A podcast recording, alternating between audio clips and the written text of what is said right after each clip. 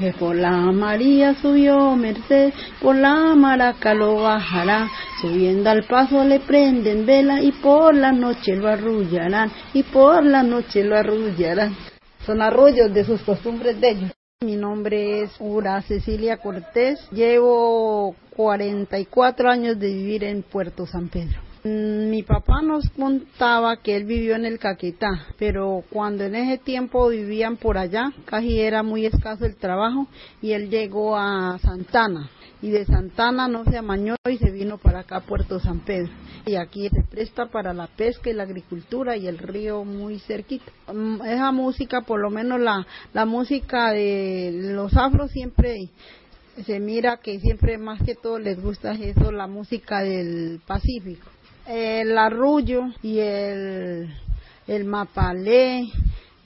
Y nos hablamos de nuestras costumbres, de nuestras enseñanzas, como es la vida del afro, porque nosotros ya tenemos nuevas costumbres, ¿no? Y ya los, por lo menos, digamos, África, digamos, barbacoa, digamos, tumacos, ellos tienen unas costumbres y nosotros ya estamos pegados a las costumbres de acá del Putumacho. La comunidad afro, el plato típico que siempre le ha gustado es el pusandao y el tapao.